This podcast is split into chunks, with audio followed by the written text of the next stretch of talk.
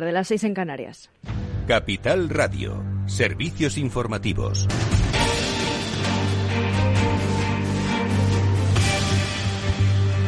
Buenas tardes. Actualizamos los datos de coronavirus en España, donde la incidencia acumulada se ha disparado hasta 62 casos por cada 100.000 habitantes. Sanidad notifica este miércoles 6.461 nuevos casos, 2.000 de ellos diagnosticados en las últimas 24 horas y 59 fallecimientos. El director de la OMS para Europa, Hans Klusch, advierte de que se avecina un invierno, un invierno duro debido al repunte de la pandemia y reitera que la región se está convirtiendo en el epicentro de los contagios. Varios países registran cifras inéditas de contagios desde el inicio de la pandemia, como Alemania, que se encuentra en máximos con 213 casos por cada 100.000 habitantes, pero Portugal y Grecia registran también máximos y Bulgaria bate el récord de muertes con 334 fallecimientos en una sola jornada. Los expertos atribuyen la gravedad de la situación a la llegada del frío y a la expansión de la variante Delta. Y la uruguaya Cristina Peri Rossi autora de obras como Estado de Exilio, Todo lo que no te pude decir o Las replicantes, se erige ganadora del Premio Cervantes 2021. Solo cinco mujeres se habían hecho hasta ahora con el Premio Cervantes, la última de ellas también uruguaya Ida Vitale, tras las españolas María Zambrano en 1988, Ana María Matute 2010 y la cubana Dulce María Loinaz en 1992, también la mexicana Elena Poniatowska en 2013. Y cambiamos de tercio porque comisiones obreras UGT, COE y CEPIME han trasladado al Gobierno su rechazo a la propuesta que ha realizado sobre el mecanismo que sustituiría de manera permanente a los ERTES con condiciones especiales. El llamado mecanismo red de flexibilidad y estabilización del empleo permitiría a las empresas reducir durante un tiempo la jornada o suspender los contratos de sus trabajadores, como en los ERTE, con beneficios en cotizaciones y prestaciones siempre que se den determinadas circunstancias. Escuchamos al presidente de la COE Antonio Garamendi. El sábado nos enviaron el documento de ERTES. Tengo que decir que es un documento muy farragoso. Estamos hablando de casi 30 páginas para un artículo. Y para nosotros, sinceramente, pensamos que está lleno de intervencionismo, que no está dejando espacio a las empresas, precisamente para lo que pide Europa, que es la flexi seguridad también para los trabajadores, pero también es la flexibilidad para que las empresas se puedan adaptar. Y curiosamente, pues estamos lo de siempre, con muchísima más coste. O sea, mucho más tiempo, mucha más burocracia, mucha más coste. Ahí está la oferta. Desde luego, estamos sentados, vamos a hablar, pero desde luego, tal como está el planteamiento, no va en la buena dirección. A poco más de un mes para que expire el plazo para presentar la reforma laboral en Bruselas, la vicepresidenta segunda ministra de Trabajo, Yolanda Díaz, sostiene que los agentes sociales representan legítimamente sus intereses a los medios no les gusta esto que digo, pero me debo a la mesa de diálogo social y sé muy bien, me lo han enseñado en mi casa, que para que funcionen las mesas de diálogo social necesitan a agentes sociales muy activos que defiendan con absoluta inteligencia y entereza sus posiciones de parte, creo que lo están haciendo y a mí jamás me van a ver, desde luego, ni condicionando a una de las partes ni intermediando en favor de una. Creo que lo que tengo que hacer es lo que estoy haciendo. Aquí estoy, este reto que tenemos es muy elevado, pero lo vuelvo a decir, no me voy a levantar de esa mesa hasta que lleguemos a un acuerdo y más de 30 países, varios de los principales fabricantes de automóviles, regiones y propietarios también de flotas se han comprometido en la cumbre de la COP26 a eliminar los coches de combustión para el año 2035. El denominado Acuerdo de Glasgow sobre emisión cero de vehículos será firmado este miércoles por más de 100 entidades, entre las que figuran 31 países, aunque los tres mayores del mercado, que son Estados Unidos, China y Japón, o Alemania y Francia, no se adhieren de momento. Y mientras tanto, la ONU advierte de que los nuevos compromisos anunciados en la COP26 apenas modifiquen la trayectoria actual y el mundo se dirige a un aumento de la temperatura catastrófico. Y desde, su, desde que su último informe aseguraba que, a pesar de las alianzas de decenas de países para atajar la deforestación, reducir en un 30% las emisiones de metano o para acabar con la dependencia de los combustibles fósiles, la situación sigue siendo alarmante. Además, han surgido las fricciones entre países que critican la inacción de India o China. El vicepresidente presidente de la Comisión Europea, Franz Timmermans, insiste en la apuesta por la financiación verde. Hoy es el día en el que tenemos que actuar también en materia de adaptación. La financiación de adaptación es fundamental. Todos hemos repetido este mantra sin cesar, pero la retórica lamentablemente no va seguida de la acción. Todos tenemos que ponernos en marcha. Todos tenemos que hacerlo ahora. Por eso la Comisión Europea aportará 100 millones de euros al Fondo de Adaptación porque quienes necesitan recursos para la adaptación también necesitan tener previsibilidad y claridad sobre su entrega. Y es todo por ahora. Continúen informados en capitalradio.es. Les dejamos en Afterwork con Edu Castillo. Atención inversores. Desde Capital Radio y XTV os invitamos al evento online de Bolsa del Año. Seis expertos del sector defenderán sus ideas de inversión en bolsa y mercados financieros en directo. No te lo pierdas. Reserva tu plaza para el 13 de noviembre en xtv.com. Te suena esto, ¿verdad? En tu futuro profesional debes ser capaz de encontrar soluciones. Actualiza tus competencias en el primer Salón Internacional de la Formación para el Empleo. Formando Futuro, los mejores agentes formativos, lo último en tecnología e innovación. Palacio Municipal de IFEMA Madrid del 16 al 18 de noviembre. Entrada gratuita. formandofuturo.fundae.es. ¿Has vuelto a los atascos?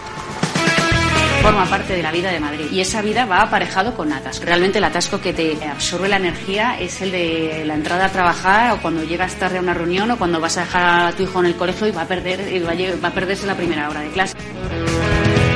Cuando vengas a Madrid, chulona mí. Reconduce tus números. Voy a ser temperatriz de lavapiés. Desatasca tus inversiones. Y alfombrarte con claveles la gran vía. Recalibra tus cuentas. Bañarte con vinillo de Jerez.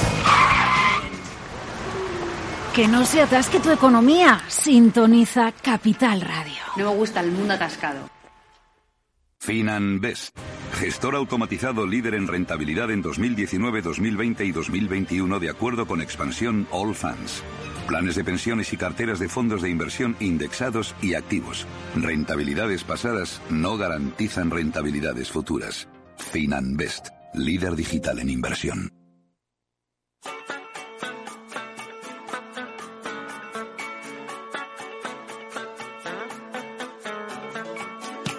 After Work con Eduardo Castillo.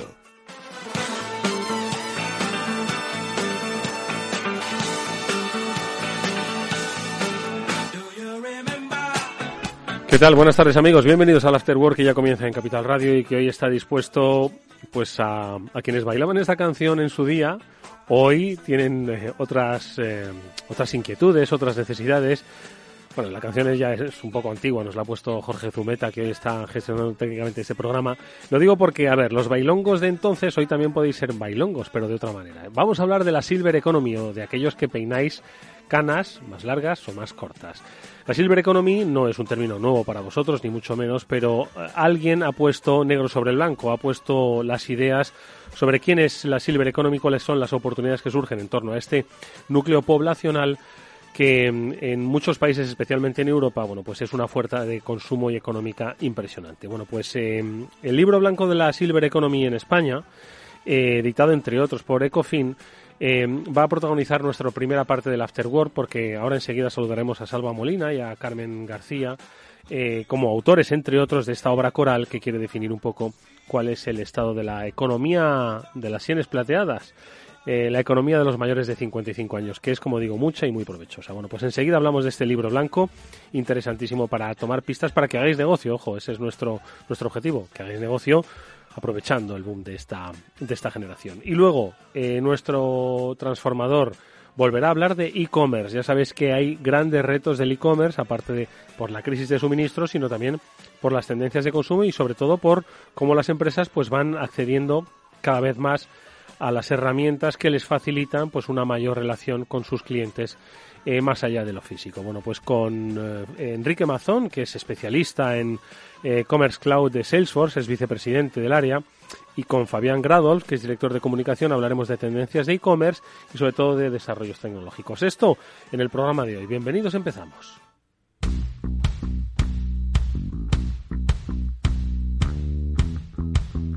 Después del trabajo, After Work, con Eduardo Castillo, Capital Radio.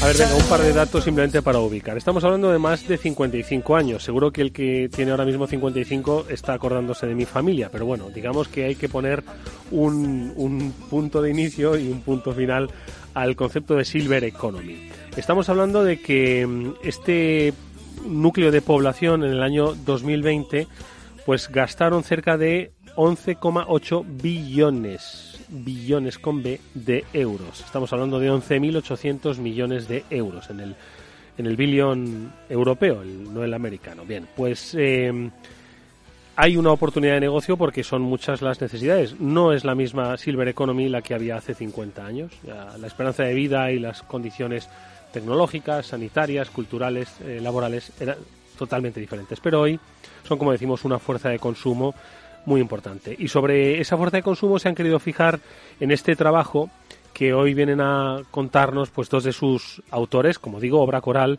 que son Salva Molina y Carmen García. Salva, ¿qué tal? Muy buenas tardes, bienvenido. Hola, muy buenas tardes, Eduardo. Muy buenas tardes, Eduardo. Gracias, gracias por este espacio y por este micro. un placer verte, un placer ver a los tiempo amigos. que lo compartíamos. Carmen, ¿qué tal? Muy buenas tardes. Buenas tardes. Pues aquí encantada, fíjate, en After Work. Exactamente, que es lo que, es lo que nos toca. Hay que decir que Salva Molina es presidente de COFIN, Carmen es eh, presidenta de la Fundación Women's Week y ambos habéis eh, colaborado en este libro blanco de la Silver Economy que, bueno, pues eh, se ha hecho desde COFIN, pero con muchas otras instituciones también en el seno de este hub ¿no? que es Madrid FinTech. Cuéntanos un poco, ubicad para que entendamos quiénes habéis querido poner un poco negro sobre el blanco este libro de la Silver Economy. Mm. Salva.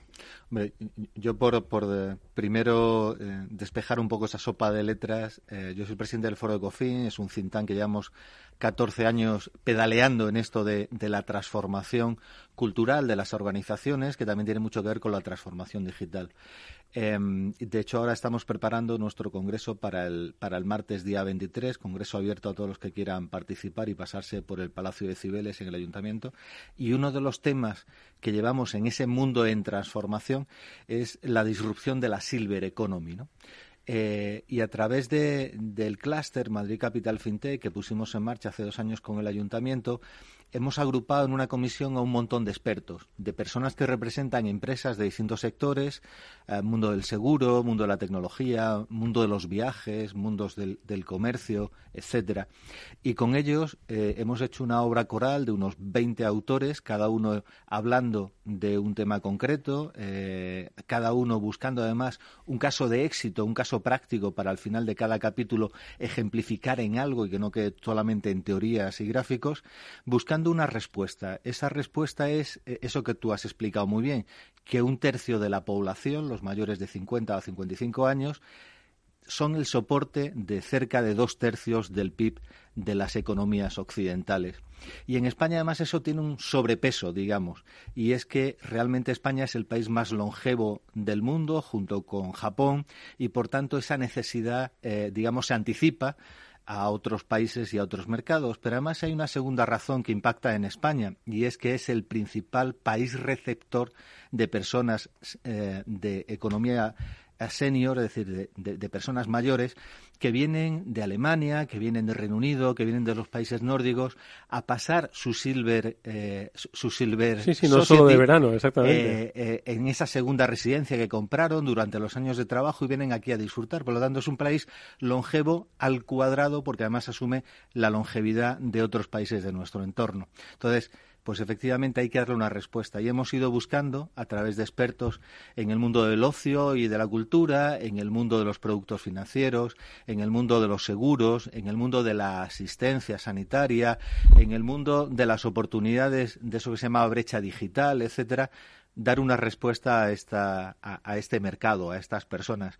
Y realmente hay productos específicos, hay soluciones específicas, hay un desarrollo económico de muchas empresas que han apostado por este, por este mercado de mayores, que como decías tú antes, queda un poco indefinido porque en realidad acoge como a dos edades, lo que antes se llamaba la tercera edad, que ahora pasa a ser una cuarta edad, es decir, personas de más de 65 años, con necesidades de dependencia, etcétera, etcétera, pero hay un target entre los 50 y 65 que son personas con gran capacidad de actividad, con gran capacidad de consumo, con gran disponibilidad de tiempo para realizar esos viajes, ese eh, ocio cultural, etcétera, y en esa franja de edad es donde están apareciendo nuevos productos, nuevos servicios y también nuevas fintech. ¿eh? Hay mucha startup ahí dando fuerte.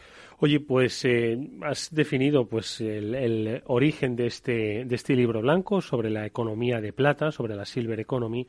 Eh, pero Carmen, antes describió un poco Salva pues eh, cuáles son esas actividades ¿no? que tienen que hacer, esos, digamos, esos capítulos en los que se divide. Estamos hablando de que es una generación, estamos hablando de un núcleo de población, un tercio de la población española, que tiene necesidades de todo tipo, variadas, y que obviamente pues se les está dando respuesta, pero yo creo que si eh, se ha escrito un libro es porque todavía hay muchísimo que ofrecer, que no, que no es un mercado ni siquiera, vamos, en absoluto maduro y que hay que desarrollar un montón de actividades. Claro, yo creo que es otro mundo, o sea, es, es, eh, es otra edad, es otra, son otras necesidades y, las la cantidad de negocios que se, que se genera sobre ella y la, gente, la cantidad de necesidades que la, que la Silver Economy, eh, la Silver Economy necesita, ¿no?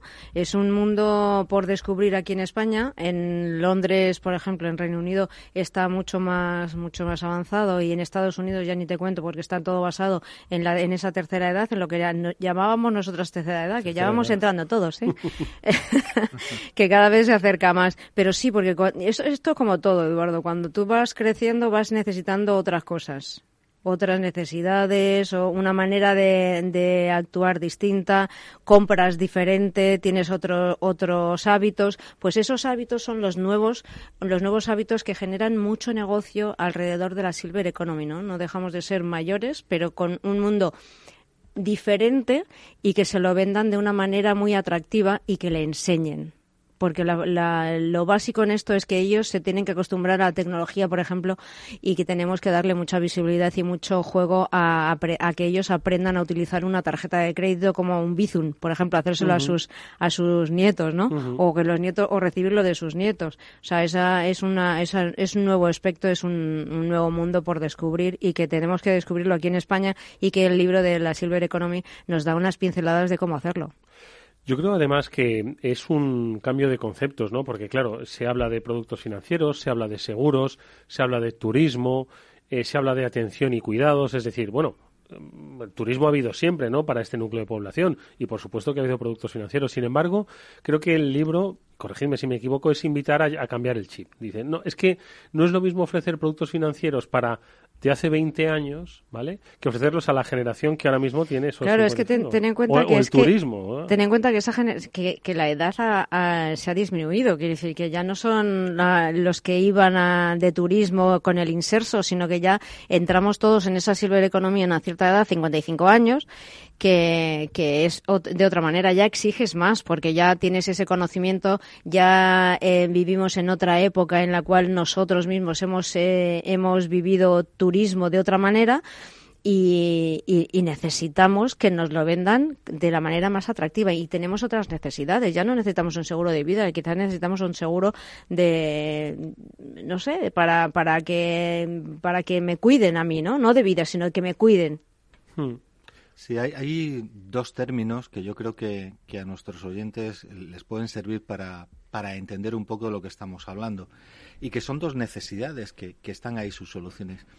Había una palabra que para mí me resulta viejuna, pero que la Unión Europea estuvo empeñada eh, en, defender, que era el envejecimiento activo. Mm.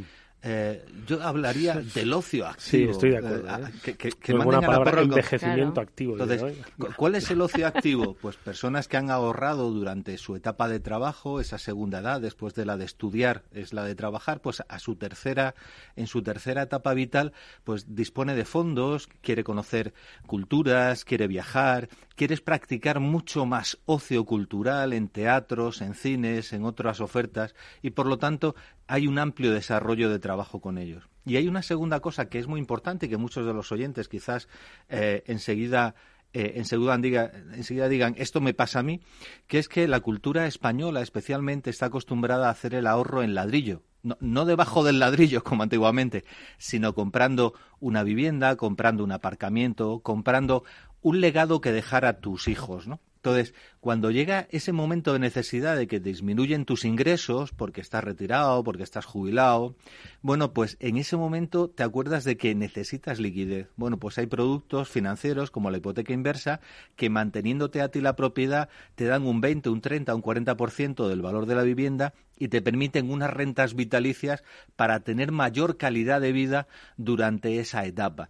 Luego, al final, pues, pues llegará el momento en que tus hijos hereden esa vivienda, eh, liquiden la deuda o vendan el inmueble y se beneficien de ese ahorro que has hecho en vida, pero sin necesidad de ese sufrimiento que ha habido muchas veces en las familias españolas de tener una vivienda, de tener una propiedad, de tener un inmueble y al final pasarlo mal porque no llegabas a final de mes. Entonces, bueno, pues hay soluciones en el mundo financiero también para dar una solución a la silver economy. Oye, eso es lo, que iba a decir. Al final, vosotros habéis em, hecho un, un análisis sobre los principales puntos ¿no? de interés que yo creo que concentran un poco las necesidades ¿no? de este núcleo de, población compartidas, ojo por otros. Estamos hablando de productos financieros, estamos hablando de seguros, estamos hablando de turismo, ese ocio activo ¿no? al que hacía referencia, el estilo de vida, ¿no? muy vinculado a la atención y los cuidados, ¿no? pues la salud, Obviamente, pues no tenemos 30 años ya, ¿no? Pero tampoco tenemos 95, ¿no? Bueno, hay gente de 95 que está mejor que los de 30, eso es otro tema. Entonces, eh, salud activa, nutrición, muy importante. Y luego, pues, eh, vosotros habéis hecho un apartado de e-commerce, estamos hablando de la relación digital, que también va incluso ligado al producto financiero, a los seguros, ¿no? Es que al final yo creo que todo, ¿no? tiene una, base digital, ¿no? Sí. Y, y, habéis puesto, como decís, ejemplos de casos de éxito, ¿no? Pero aún así, hay muchas empresas que hayan puesto el foco.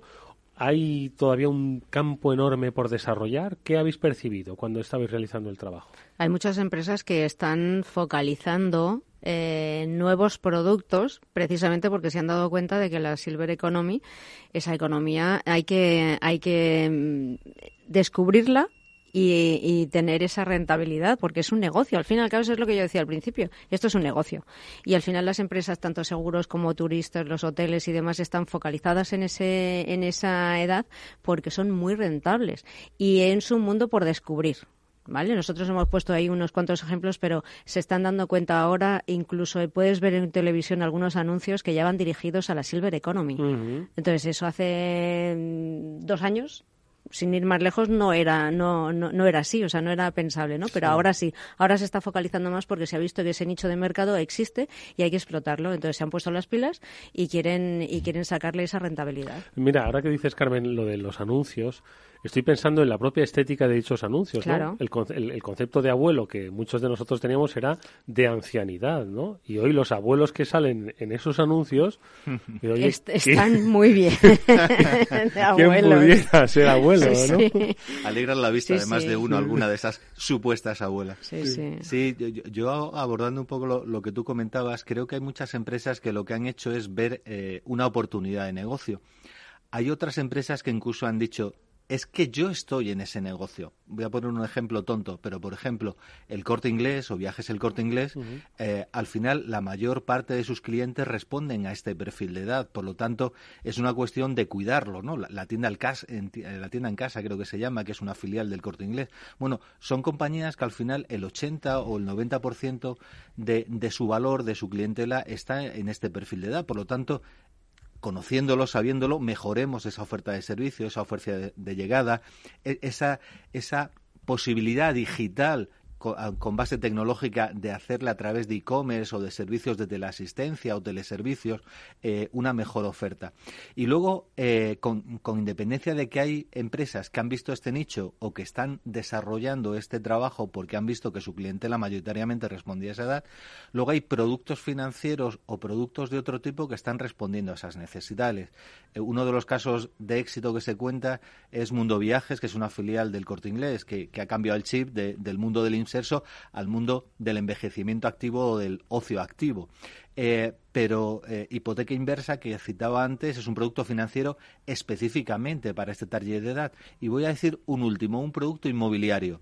Se llama cohousing y consiste en que, oye, si tú quieres tener eh, una vida mm, después de la vida laboral en el cual encuentres un ámbito de satisfacción, y esto de las residencias de la tercera edad te suenan eh, casi casi un encarcelamiento, pues ¿por qué no fabricas una comunidad donde otras personas como tú hacen una inversión en, concepto de cooperativa, ¿no? que también en el mundo inmobiliario eh, es, un, es un frente muy activo, ¿no? Bueno, pues creemos una cooperativa generemos un centro donde en apartamentos podamos vivir nosotros, pero que la dotación de ese, de ese conjunto inmobiliario pues tenga un servicio de asistencia, un servicio de enfermería que en determinadas horas puedan dar un servicio, un servicio de catering para no tener que hacer de comer o de cenar si no queremos todos los días, etcétera, etcétera. Por lo tanto, son unos servicios pensados en personas mayores, pensado en que cuando yo me retire ya he hecho esa inversión en ese tipo de, de inmueble donde además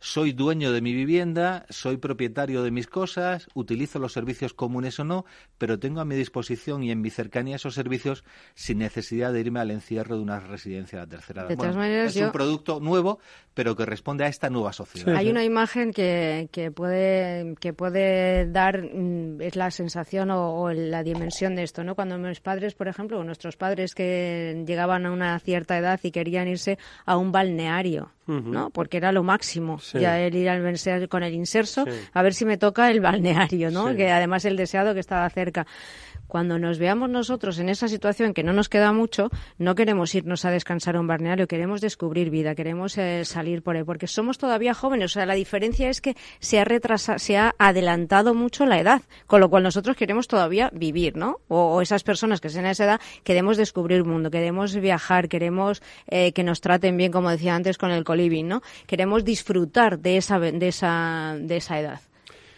Y yo creo que lo que comentaba Salva, eh, ahí se abre un abanico de oportunidades para emprendedores. Siempre aquí hablamos con muchos emprendedores. Muchas veces da la sensación de que los emprendedores se dirigen solo hacia los de su edad, hacia el mundo millennial, ¿no?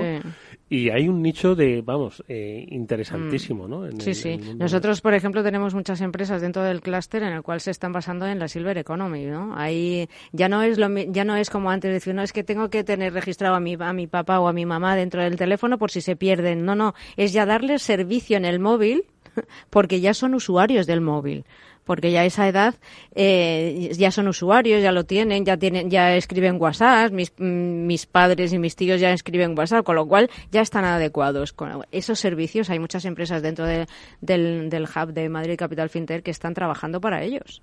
Sí, hablando de, emprendedores y, de, y, de, pensar no solo los millennials sino los mayores, te, puedo poner otro ejemplo práctico de, una empresa que está dentro del clúster de Madrid Capital FinTech y que pensando precisamente en empoderar a los mayores diseñó una tarjeta, es una FinTech, que se llama Silver Money. Con esa tarjeta se dirigió al ayuntamiento y a los 47 mercados municipales de Madrid para decirle, oye, tengo un producto que os va a dar una solución a los comerciantes que estáis dentro de estos 47 mercados municipales, que es rejuvenecer vuestro target de edad, rejuvenecer a vuestra clientela. Y por otra parte vamos a dar un servicio muy, muy importante a los mayores y además les vamos a empoderar. ¿Por qué? Porque esa tarjeta que se llama Silver Money lo que consiste en que solo el titular puede ser una persona mayor de, de 55 años, creo que es, pero esa persona mayor eh, va a obtener unos beneficios comprando en los mercados municipales mediante un ahorro. Y ese ahorro lo va a destinar a que sea una especie de cuenta de ahorro de una persona de la casa que lo necesite. Por ejemplo, un chaval joven de la familia pensando en su plan de estudio o cuando se vaya a la universidad. O Recuerda que, eso lo hacían nuestros abuelos cuando te daban los, cinco, duros, claro. O, cuando te abrían la famosa cartilla, ¿no? Bueno, pues esto es, a través de, de, una tarjeta nueva, un Silver Money, abrirte una cartilla de ahorro para alguien de la casa, pero además yo le puedo dar a mi hijo y a mi nieto una tarjeta asociada para que haga lo mismo. Luego, teniendo en cuenta que estamos haciendo un bien para una persona de la casa, le estamos produciendo un ahorro pensando en mejorar sus estudios o sus ahorros o lo que sea, pues al final implicamos a toda la familia. Por lo tanto, el mayor es el que empodera, se empodera dentro de la casa, está dando algo que es útil para todos y a la vez está haciendo que yendo al mercado municipal o telecomprando por la plataforma de e-commerce de los mercados municipales, pues personas de otra, otro perfil de edad, hijos, nietos, puedan también participar en la compra, con lo cual es un doble beneficio. Y además, ahí, y además ahí tienes los dos mundos, los millennials y los mayores. Mm. Estás integrando las dos realidades. no, estás dejando de hacer, claro, esto no es un cambio de, de, la propia cultura no familiar que hemos vivido en España. ¿no? Simplemente es una, familia, hace familia. es una actualización. Bueno, pues estas claves y muchas más están en el libro blanco de la Silver Economy en España, editado por el Foro Ecofin y por Madrid FinTech y dos de cuyos autores, impulsores, eh, Salva Molina y Carmen García, pues han estado con, con, nosotros. Carmen como presidenta de la Fundación Women's Week y además como, como presidenta de la Comisión de Economía con visión de género del Cluster Madrid FinTech. No te pregunto por la visión de género de la Silver, porque esto daría también para otro. Porque ha habido un empoderamiento importante en esta. Daría, daría para que hablar más de un programa. Bueno, pues, otro día. Por cierto, eh, pistas. Eh, ¿Cómo puede la gente conseguir el libro? ¿Se lo pueden descargar? ¿Lo pueden comprar? ¿Lo pueden adquirir? A ver cómo. Sí, eh, en ecofin.es, eh, que, es nuestra, nuestra web, puede encontrar dos cosas. Puede descargársela gratuitamente en versión PDF o puede solicitar un ejemplar que se le mandaría por mensajero mediante un pago módico. Bueno, pues yo creo que es una invitación interesantísima para aquellos que tenéis algo en la cabeza, que tenéis empresas y que obviamente vuestro público sigue siendo la Silver Economy, pero al final lo, lo tratáis como un público más. Y si os focalizáis, y si pensáis, y si desarrolláis una nueva línea que además os va a dar, bueno, pues, qué decir, todos vamos a pasar por la Silver Economy, si es que llegamos. Así que, bueno, pues eh, pensadlo bien porque es muy interesante. Salva Molina, Carmen García, gracias a ambos, mucha suerte, enhorabuena por el trabajo y hasta muy pronto. Gracias, gracias Eduardo. Adiós.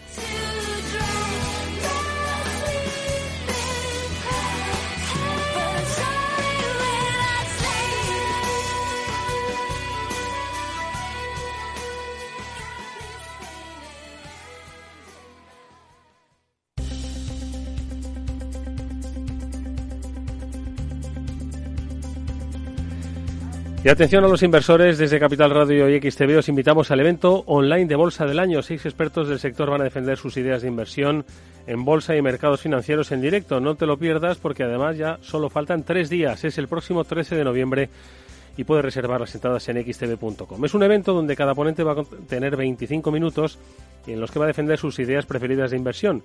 Y van a estar, entre otros, Alejandro Estebaranz, que es presidente de True Value, Pablo Gil, que es exdirector de análisis técnico de Banco Santander, o Rocío Recio de Cobas, o Carlos Romero de Azvalor. Bueno, pues toda esta información la tenéis en xtv.com.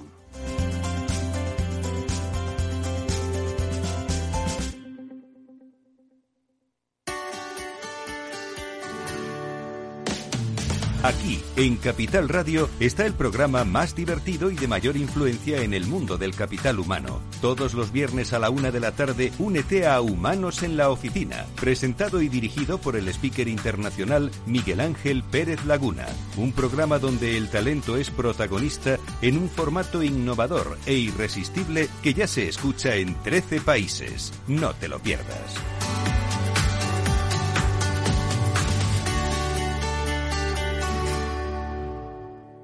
After Work con Eduardo Castillo. A continuación, El Transformador, de la mano de Salesforce.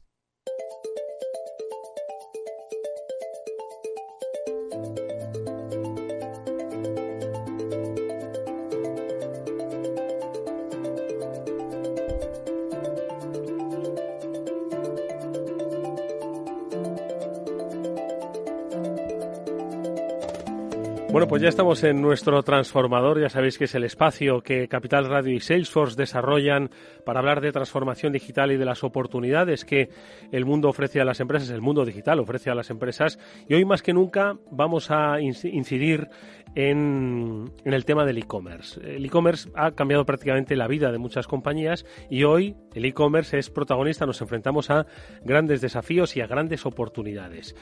Los eh, retos los vamos a comentar con dos eh, especialistas y conocidos ya de este programa que nos van a ayudar a profundizar un poco más en dos líneas. En la línea sobre qué es lo que está ocurriendo ahora mismo con el e-commerce. Para nadie es eh, ya desconocido que estamos en una crisis de suministros que está afectando a la recepción y al envío de mercancías y eso obviamente pues tiene un impacto en el e-commerce, cómo lo podemos lidiar y otro, ¿qué puede hacer la tecnología para frente a este y otros nuevos retos? hacer mucho más eficaz la relación de las empresas con sus clientes. Bueno, pues con Enrique Mazón, que es vicepresidente de Commerce Cloud de Salesforce, y con Fabián Gradolf, que es director de comunicación de Salesforce, lo vamos a ver en profundidad. Enrique Mazón, ¿qué tal? Buenas tardes. Bienvenido nuevamente a este programa.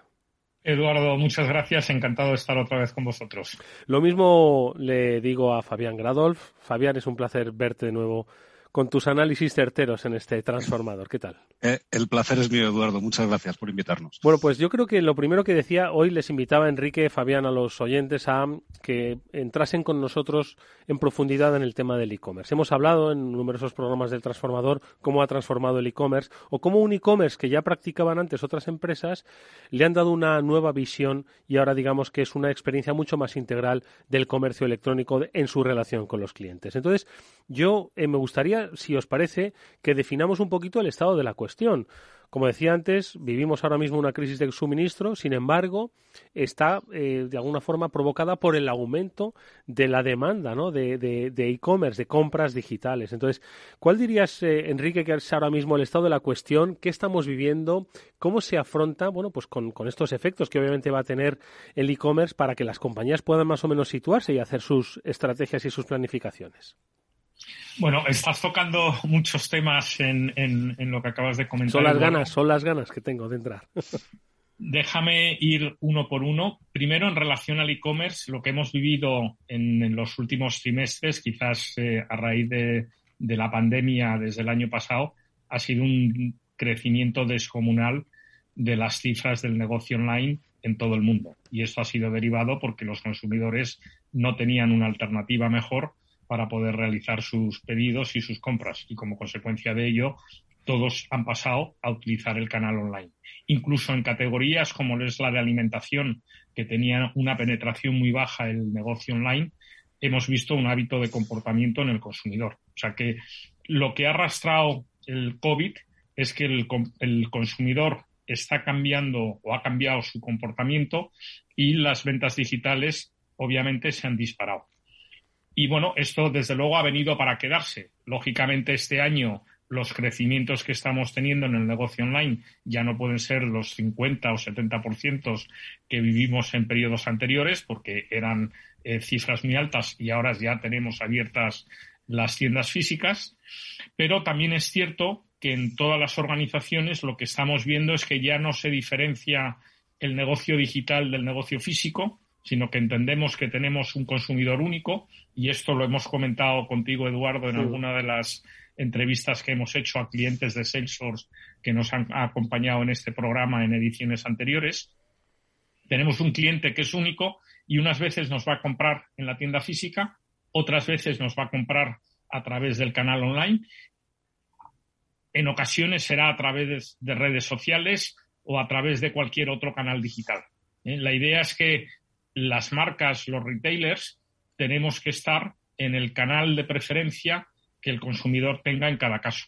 Y, desde un punto de vista de operación, tenemos que considerar que ese consumidor es el mismo, conocerle y ser capaces de ofrecerle una experiencia totalmente personalizada, tanto en la tienda como en cualquiera de los canales digitales que pueda eh, eh, utilizar para interactuar con nosotros. Hmm. Estos efectos que ha descrito Enrique eh, han sido pues fascinantes en cuanto a los números, pero también empiezan a tener ciertas consecuencias por la propia operativa, que obviamente pues mm, en cuanto se vuelva a reordenar pues eh, habrá cosas que, que, han llegado, como dice Enrique, para quedarse. Ojalá fuesen todos del 50-70, pero bueno, alguien que ha comprado comida online no va a dejar de comprar ya comida online. Quizás no compre todos los días, pero no va a dejar de hacerlo, obviamente, ¿no? Sobre todo si su experiencia ha sido buena. No obstante, antes de entrar en las consecuencias, las reflexiones eh, de Fabián sobre este escenario eh, que, has, que has definido tan certeramente, Enrique. Fabián. Pues, pues sí, pues sobre este escenario realmente en los últimos meses, en los últimos 12 meses, último año, año y pico, se ha reforzado una tendencia que ya existía de antes. Ya había un crecimiento del e-commerce y de las interacciones digitales, pero se ha acelerado porque ha habido un curso eh, eh, express de digitalización para toda la sociedad, que ha tenido que sumarse al carro de las experiencias digitales de una manera vertiginosa. Hablabais en, eh, antes en el programa de, la, de la Silver Economy, personas ya mayores de cierta edad, que para algunos de quizá han sido sus primeras experiencias digitales, pero que una vez que las han probado, indudablemente van a continuar con esta forma de interactuar. nosotros hablamos de que el mundo se ha convertido en algo digital first. Esto significa que la primera interacción que mucha gente tiene con una empresa se produce normalmente en un entorno digital. Luego pasa a ser rápidamente omnicanal. Luego pasa a, un montón de diferentes situaciones que pueden ser en tienda, que pueden ser con el teléfono, con la aplicación móvil y demás, pero hoy por hoy la primera interacción es, eh, es digital. Por lo tanto, en esa primera búsqueda tienes que, tienes que aparecer en, eh, en, esa búsqueda que hace el cliente, tu producto tiene que aparecer y tu tienda online tiene que estar ahí, tiene que ofrecer un servicio excelente para poder competir satisfactoriamente en el mercado. Hmm. Enrique, pues eh, eh, unos efectos fantásticos para las empresas, también para los ciudadanos, pero que obviamente han tenido unas consecuencias que no se esperaban. Ha habido tal boom de, de pedidos, de necesidades logísticas que pues han generado pues cierto tapón, que es lo que se traduce hoy lo que conocemos pues como crisis de suministros. Esto va a impactar en pues las grandes temporadas, ¿no? Que muchos hacían su agosto en, noviembre, diciembre, ¿no? Desde el Black Friday en adelante. ¿Cómo prevéis desde Salesforce que con este escenario un poco de colapso en, en, la logística se va a comportar el e-commerce? Bueno, fíjate si el impacto es importante, que en el mercado americano está estimado que tenga una repercusión de 223 mil billones de dólares, eh, 223 mil millones de dólares, perdóname, durante esta campaña que empieza con el Black Friday y acaba con la campaña de Navidad. Y es debido a tres factores principalmente. Por un lado, eh, eh, este sobrecoste lo origina un mayor coste de la materia prima y de la mano de obra en origen, pero hay un factor importantísimo que es el coste del transporte. Debido a los efectos que ha tenido el COVID, el, coste del transporte se ha encarecido de forma drástica y hemos tenido muchísimos retrasos en la entrega de mercancía, en la distribución de producto en todo el mundo, ¿vale? Al margen de alguna incidencia que ha habido también a nivel internacional con, los buques que venían de, de, China. Esto lo que está originando es que eh, haya marcas o haya retailers que puedan tener problemas de suministro durante la presente campaña. Y a raíz de esta situación, porque los consumidores escuchamos todos los días en los medios de comunicación, porque cada dos por tres en el telediario están compartiendo pues el impacto que está teniendo en el coste de los buques y las deficiencias que hay en el suministro de producto, los consumidores parece que vamos a anticipar las compras de Navidad. Esto ya ocurrió el año pasado también a nivel global, pero este año creemos que esa, ese adelanto va a tener un mayor impacto que en temporadas anteriores por, por, porque nos va a dar miedo quedarnos sin productos si esperamos a comprar en los últimos días o en las últimas semanas antes del periodo navideño. Y también va a originar que los descuentos sean algo más bajos. Por un lado, las compañías están teniendo un sobrecoste que no esperaban en, el producto que están vendiendo derivado del mayor coste en la materia prima, en los salarios y en los, y en los transportes. Por otro lado, podemos tener menos producto que vender, como consecuencia de ello la presión que se va a hacer en los descuentos pues va a ser más baja. ¿eh? Creemos que esta campaña vamos a tener menos descuentos que los que hemos visto en temporadas anteriores. Esto en cualquier caso no es razón alguna para dejar de apostar por el e-commerce como una vía de, eh, obviamente, de trabajo estratégico para futuro. Aquellas empresas que, pues, eh, quizás tenían los dos canales, como explicabas al principio, pero que no se entendían, ¿no? Estaba el canal físico y el canal online. Por, por mirando a, sitios diferentes. Como digo, no, no es óbice para dejar de apostar por el, por el canal online, más que por el canal online, por el concepto integral de e-commerce, ¿no? Es que yo creo que es, es, muy interesante ya dejar de hablar solo canal online o canal físico, un concepto integral de e-commerce. De hecho, Eduardo, perdona que te interrumpa, pero fíjate que uno de los cambios que se está produciendo en el canal físico, en la tienda, es que se está reinventando el papel de la tienda. ¿Qué rol va a desempeñar la tienda en el futuro y qué rol van a desempeñar los empleados de la tienda en el futuro? Hoy en día estamos viendo que hay tiendas que se dedican solo para preparar pedidos y para poder hacer el fulfillment de pedidos que tenemos en el canal online. Hay otras que, sin embargo, están mucho más focalizadas en poder ofrecer una buena experiencia al consumidor. Queremos que cuando cualquier consumidor visite la tienda, la experiencia que tenga sea de un wow impresionante.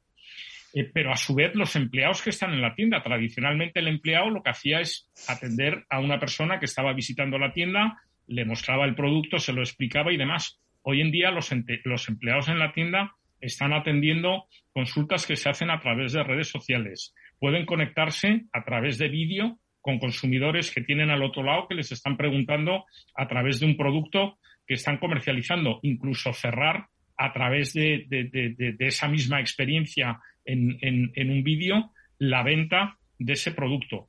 Están preparando pedidos para consumidores que hemos comprado online y hemos decidido recoger en la tienda porque nos era más cómodo que que nos lo entregaran en nuestra casa o tenemos una tienda cerca de nuestro hogar o cerca de nuestro lugar de trabajo o queremos ir a ver el producto antes de, recepcionarlo en, casa. O sea que no solo es que el digital y el físico sean totalmente complementarios, es que los dos están transformándose entre sí para casualmente ofrecer una mejor experiencia al consumidor final. Fabián.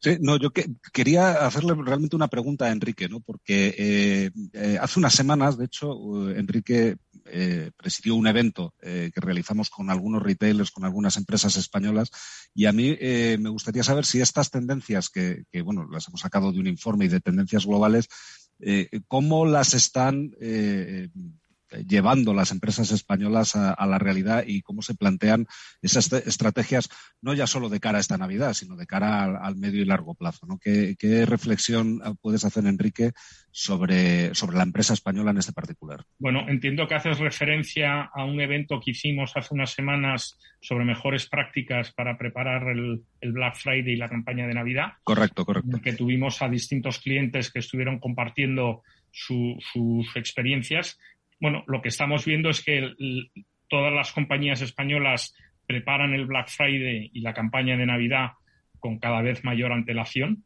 y tratan de planificar y programar muy bien lo que va a ocurrir durante todo este periodo.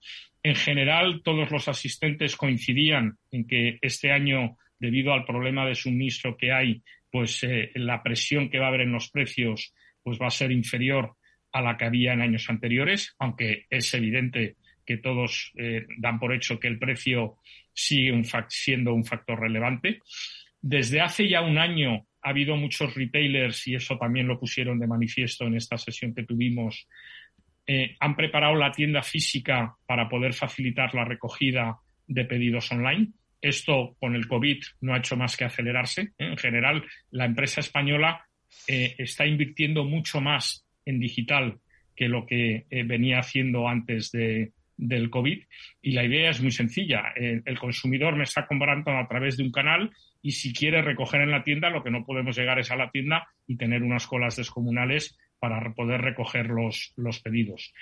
Hay ya marcas, y esto es una tendencia que nos viene marcada eh, eh, a través del mercado chino, que tienen a los empleados de la tienda dando soporte, que no solo son capaces de identificar al consumidor a través de un dato, pues el, nombre, el del DNI, el email o algún dato que le piden para entender qué ha comprado ese consumidor en esa tienda, sino que además son capaces de recomendarles productos, pueden tener sesiones con ellos de vídeo para asesorarles en formato digital. O sea que esto estamos viendo que poco a poco los, los retailers españoles lo están incorporando en sus, en sus, en sus propuestas cara a los consumidores en, esta campaña que va a arrancar ahora. Hay, hay interés, obviamente, por aprovechar este, esta inercia, ¿no? No hay que dejar pasar la oportunidad. Además, las, em, las sensaciones eh, nos las acabas de trasladar, pero los datos también están. Las ventas eh, han crecido un 14% durante el tercer trimestre de 2021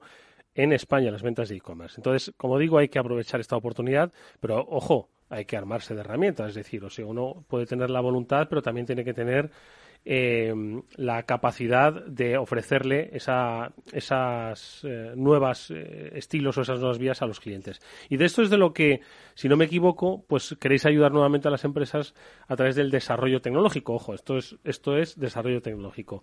Y si no me equivoco, queréis un poco profundizar en el mundo del e-commerce, Enrique, a través de un hackathon que junto a Salesforce MuleSoft va a desarrollar, pues eso, nuevas aplicaciones para e-commerce, pues para poner el camino ¿no? de, estas tendencias que acabas de describir, ¿no? E, efectivamente. Bueno, es evidente que la tecnología juega un rol clave en toda la transformación digital que están haciendo las organizaciones y juega un rol clave a la hora de ofrecer las mejores experiencias omnicanales a los consumidores. Aprovechando casualmente el lanzamiento de nuevas capacidades eh, tecnológicas que teníamos con la incorporación de las APIs de Mulesoft en, en Commerce Cloud y nuevas capacidades headless en Commerce, hemos lanzado un hackathon hace unas semanas con el objetivo de, bueno, de tratar de capturar talento en el mercado español, que hay mucho, que utilizando estas APIs y estas nuevas capacidades headless de commerce, pues pudieran diseñar, prototipar y, construir pues, eh, experiencias que realmente fueran rompedoras. ¿eh? Hemos tenido eh, durante estos dos últimos meses una cantidad de contenido ingente para ayudar a estos a, estos participantes en el hackathon pues a, conocer mejores prácticas, recomendaciones, darles ideas sobre dónde podían centrar este proyecto, que es un proyecto puro de innovación. Eh, para que te hagas una idea, Eduardo, hemos generado más de 600 minutos de contenido en vídeo y, en podcast. Hemos tenido más de 230 personas eh, interesadas en participar en, el, en el hackathon y eh, eh, toda la repercusión mediática que ha habido durante este periodo de tiempo pues eh, ha tenido más de un millón de visualizaciones. Mm. Y, bueno, realmente lo que pretendemos es bueno, pues ofrecer una plataforma para innovar y poder ofrecer estas experiencias pues súper chulas o, rompedoras sin poner ninguna barrera a nadie en lo que están pensando, ¿no? Ahora mismo estamos ya en la recta final. En esta semana eh, finaliza el plazo de la presentación de todos los proyectos y a finales de este, de este mes tenemos eh, eh, un evento en el que conoceremos los, los, equipos ganadores y las propuestas que, han hecho. Oye, te ha salido ya la vena técnica, claro, y entonces nos has hablado de headless y de muchos otros conceptos que a mí me gustaría que nos ayudases a aterrizar, porque al final estáis atrayendo talento, estáis atrayendo conocimiento para desarrollar un hackathon, ya sabéis, pues para quien no lo sepa, es gente muy lista, que sabe mucho de, programación, que desarrollan nuevas eh, eh, aplicaciones, herramientas, pero en un periodo muy, muy corto de tiempo, ¿no? Y es una eh, herramientas desarrolladas que luego son puestas al servicio de las empresas. En este transformador nos gusta ver cuál es el efecto que eso va a tener. Entonces, en este caso, Enrique, cuéntanos un poco este headless, cómo va a mejorar la vida de las empresas en su e-commerce. Pues mira, es una de las tendencias de mercado que viene con fuerza y no es otra cosa más que separar el frontal de los servicios de, del back. ¿eh? Para que lo entiendas de una forma muy gráfica, cuando nosotros vamos a una página web y navegamos por, por, por, por un e-commerce, lo que tenemos es la experiencia con el frontal, ¿eh? cuál es la experiencia del usuario, ¿Eh? qué productos estoy viendo, cómo voy buscando, qué recomendaciones me aparecen, etcétera. Pero por detrás de toda esa experiencia hay unos servicios en el back office que son los que se encargan de hacer que ese e-commerce opere que cuando, cuando eh, recibo recomendaciones pues realmente sean relevantes para mí porque hay datos que estaba analizando previamente, que cuando hago un servicio de checkout y quiero realizar la compra, pues la compra se produzca y pueda efectuar el pago, que todo eso genere un pedido que al final me tienen que servir o que tengo que poder recoger en tienda, que el personal de tienda tiene que prepararse para poder eh, eh, eh, preparar ese pedido en el caso de que haya decidido recogerlo allí, etcétera. Entonces, tradicionalmente las plataformas de e-commerce hacían todo como un monolito, con lo cual cuando queríamos hacer algún cambio, pues el esfuerzo que teníamos que hacer para poder hacer ese cambio era grande. Y la tendencia que viene es que vamos a separar la capa de la experiencia, la capa del frontal del resto de servicios que tenemos por detrás, de forma que si mañana encontramos un proveedor de uno de esos servicios más eficiente, lo podemos sustituir, y de forma que si queremos desarrollar una experiencia nueva, porque, pues no lo sé, ahora eh, eh, eh, TikTok está vendiendo mucho y, me, interesa integrarme con TikTok, mañana hay una, una nueva red social o hay cualquier canal digital nuevo en el que el consumidor está y yo quiero llegar a ese canal digital, pues también tengo la total libertad de construir esa capa de presentación para poder interactuar con el consumidor. Bueno, es fantásticamente explicado. No tienes, si quieres cambiar el escaparate, no cierres todo el centro comercial, sino cámbialo y sigue operando con, con toda, con toda normalidad y adaptándolo, ¿no? buena imagen, buena imagen, efectivamente. Ha sido muy buena explicación, Eduardo. Fabián, ¿qué te parece? mira, eh, la reflexión que yo estaba haciendo mientras hablaba Enrique es que eh, al final la innovación es importante para nuestra sociedad, es importante para nuestras empresas y además es uno de los valores fundacionales de Salesforce. Estamos eh, totalmente comprometidos eh, con, la innovación. Con estas tecnologías eh, y, con la adopción de estas tecnologías, porque al final la, arquitectura headless es, algo que está en el mercado y que pueden utilizar otras empresas, adoptándolas y con iniciativas como el hackathon lo que hacemos es meter aceleradores a esa innovación para conseguir que llegue antes a las empresas y a los consumidores. Que a fin de cuentas de lo que se trata es de generar experiencias cada vez más valiosas para los consumidores, que cada vez sean más relevantes, eliminar también las experiencias que no son relevantes y que no te aportan nada y que son frustrantes a veces y conseguir de esa manera que esa relación eh, entre las empresas y los clientes se produzca sin fricciones en beneficio mutuo de todos los que participan eh, en esa relación. Así que nada, estamos firmemente comprometidos con seguir realizando acciones de este tipo para acelerar la innovación y que llegue a los consumidores. Yo creo que mm, eh, habéis eh, dado en la clave, ¿no? sobre todo con esta última eh, explicación técnica que nos hacía Enrique, que básicamente viene a decir, tienes que saber adaptarte, tienes que saber leer el, hacia dónde va tu consumidor, qué es lo que quiere, tienes que saber aprovechar las diferentes tendencias e implementarlas sin, sin un quebranto ¿no? en tu propia operatividad e ir sumando a toda la cadena de valor, no solo tecnológico, sino que decía antes Enrique, a los dependientes que están en las tiendas tienes que integrarlos en esa cultura digital y hacerlos a todos formar parte de ese círculo del e-commerce. Creo que ha sido fascinante pues esta eh, profundización en las tendencias, no solo de mercado, sino tecnológicas, que hoy los especialistas eh, de Salesforce han compartido con, todos nosotros. Darle las gracias, como siempre, a Enrique Mazón, vicepresidente de Cloud Commerce eh, de Salesforce.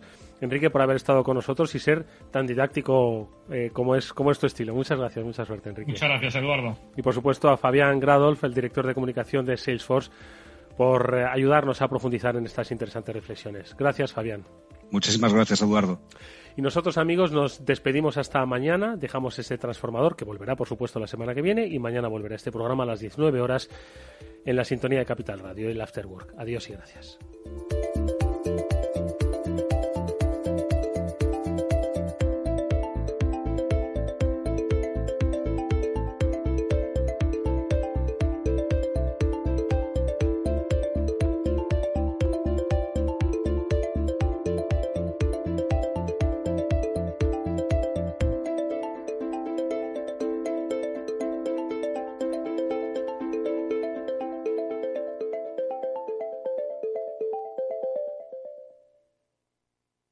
Salesforce les ha ofrecido el transformador.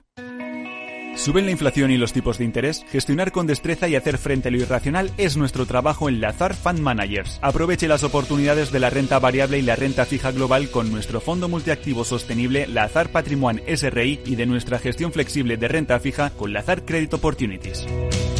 Los fondos están registrados en la CNMV con los números 1890 y 1991 gestionados por Lazar Fresh Gestión con depositario en CACEIS y representados por BNP Paribas Security Services. Los riesgos del fondo son la pérdida de capital, la gestión discrecional, la renta variable, los tipos de interés, el crédito, los futuros, las contrapartidas y las divisas. El objetivo de rentabilidad y el capital invertido no están garantizados. Por favor, consulte lazanfarmanagers.com para obtener más información. Te suena esto, ¿verdad? En tu futuro profesional debes ser capaz de encontrar soluciones. Actualiza tus competencias en el primer Salón Internacional de la Formación para el Empleo. Formando Futuro, los mejores agentes formativos, lo último en tecnología e innovación. Palacio Municipal de IFEMA Madrid del 16 al 18 de noviembre. Entrada gratuita. formandofuturo.fundae.es. ¿Qué es ir más allá?